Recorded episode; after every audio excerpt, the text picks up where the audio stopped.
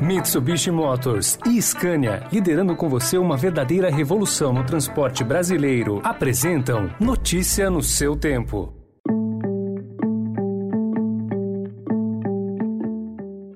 Olá, seja bem-vindo, seja bem-vinda. Começa agora mais uma edição do Notícia no seu Tempo. Esse podcast é produzido pela equipe de jornalismo do Estadão para você ouvir em poucos minutos as principais informações do jornal. Entre os destaques de hoje, partidos poderão ter 7 bilhões de reais de verba pública em 2022. Pressão leva a Câmara a adiar votação de mudança no imposto de renda. E a variante Delta, que faz Israel se fechar após vacinar 80% da população. Esses são alguns dos assuntos que você confere nesta quinta-feira, 12 de agosto de 2021.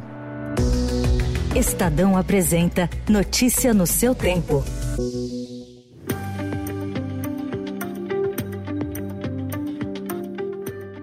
A verba para a campanha eleitoral em 2022 pode chegar a 7 bilhões de reais. Um projeto aprovado em julho no Senado retoma inserções de propaganda partidária ao longo da programação das emissoras de rádio e televisão no ano que vem, fora do horário eleitoral, o que elevaria para 1,3 bilhão o valor do fundo partidário, que é a verba pública destinada às legendas com registro no Tribunal Superior Eleitoral. Esse gasto se somaria aos pretendidos 5,7 bilhões milhões de reais para o fundo eleitoral, que é destinado exclusivamente aos gastos das campanhas dos candidatos e pago somente em anos de eleições. Para se confirmar, a proposta tem de ser aprovada pela Câmara e receber a sanção do presidente Jair Bolsonaro.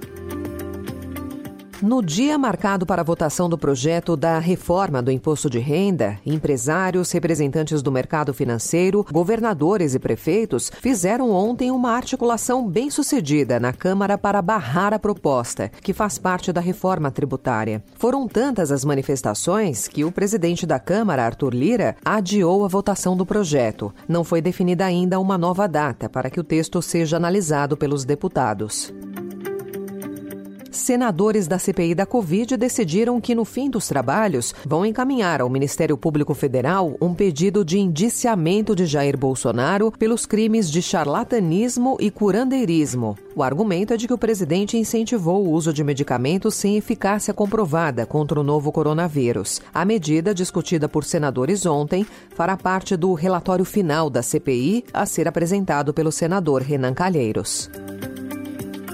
Quase um ano após o Ministério Público aceitar a denúncia contra a deputada Flor de Lis, acusada de mandar assassinar o marido, a Câmara decidiu cassar o mandato da parlamentar por quebra de decoro. Com a decisão, ela perde a imunidade parlamentar. Flor de Lis ainda tentou se segurar no cargo. Vocês irão colocar a cabeça no travesseiro e vão se arrepender por ter condenado alguém que ainda não fui julgada. Ainda dá tempo de vocês fazerem justiça nessa casa. Não me caçem. É interessante lembrar que antes da Flor de Lis, a última cassação aprovada pelo plenário da Câmara foi a de Eduardo Cunha, ex-presidente da casa.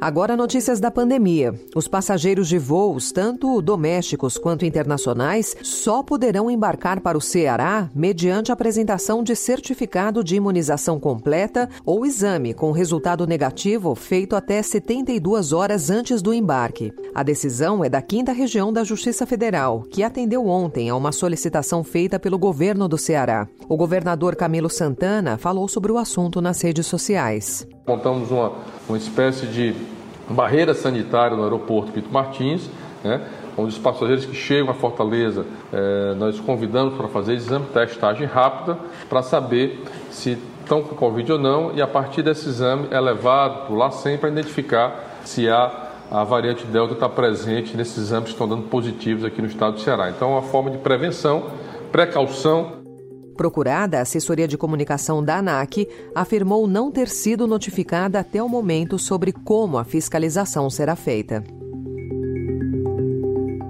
E mesmo tendo vacinado mais de 80% da sua população adulta, Israel planeja impor novos lockdowns e estender as doses de reforço às pessoas com mais de 50 anos para conter o avanço da variante Delta. O número de novas infecções atingiu o maior nível desde fevereiro. O governo não esperou a aprovação das doses de reforço da Pfizer pela FDA e já aplicou a terceira dose para cerca de 2 mil pessoas imunodeficientes semanas atrás, antes de estendê-la a todas as pessoas com mais de 60 anos em 1 de agosto. Notícia no seu tempo. As principais notícias do dia no jornal O Estado de São Paulo. E em 20 segundos, fumaça de incêndio chega ao Polo Norte e a biografia do criador de Chaves e Chapolin.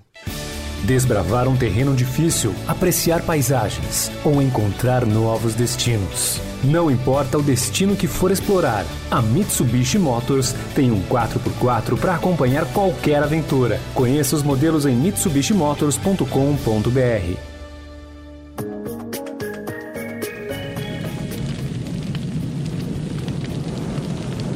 A Sibéria, uma das regiões mais geladas do mundo, enfrenta os incêndios florestais mais graves da sua história. A Rússia luta contra mais de 190 focos que fecharam aeroportos e estradas, forçaram a retirada generalizada de pessoas de suas casas e provocaram uma nuvem de fumaça tão extensa que atingiu o Polo Norte. Cientistas notam um efeito direto do aquecimento global nos eventos registrados nesse ano. No sábado, a NASA informou que a fumaça dos incêndios em uma região da Sibéria, percorreu mais de 3 mil quilômetros, chegando até o Polo Norte, o que parece ser o primeiro caso na história documentada.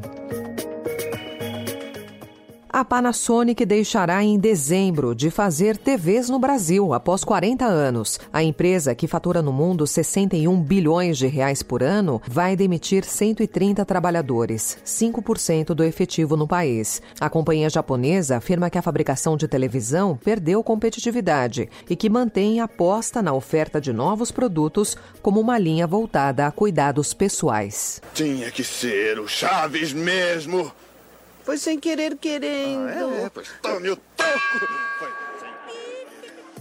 A autobiografia do mexicano Roberto Gomes Bolanhos, que foi lançada em 2006, ganhou finalmente a sua versão em português. Logo no início de Sem Querer Querendo, o criador de Chaves e Chapolin conta como foi o nascimento dele e a conturbada gravidez de sua mãe. Com um texto bem humorado, mas temperado por algumas alfinetadas em certas personalidades, o livro detalha a evolução do jovem boxeador frustrado que abandonou o curso de engenharia para se tornar um ícone da comédia comédia infantil latino-americana.